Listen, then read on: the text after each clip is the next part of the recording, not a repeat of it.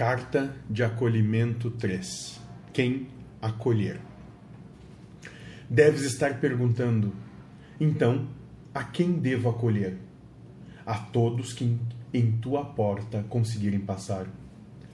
Muitos vão bater, mas apenas os que passarem por ela é que deverão se sentar junto à tua mesa e beber da tua bebida que tua porta tenha a medida dos portões do reino de teu Pai, e que ele reine soberano com sua resplandecente luz na tua morada.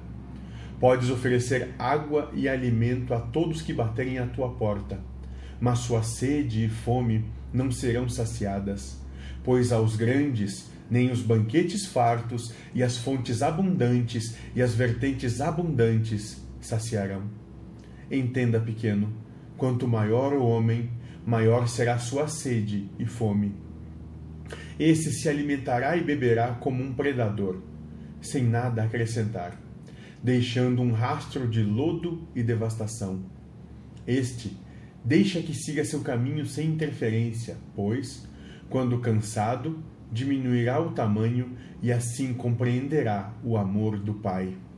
Mas aquele que passar à tua porta, este receba com festa e lhe dedique tudo o que tens, pois te preencherá a morada e duplicará tua ceia e transformará tua água no mais saboroso vinho. Lembre sempre, quando sair em tua jornada, se mantenha pequeno, para que possas retornar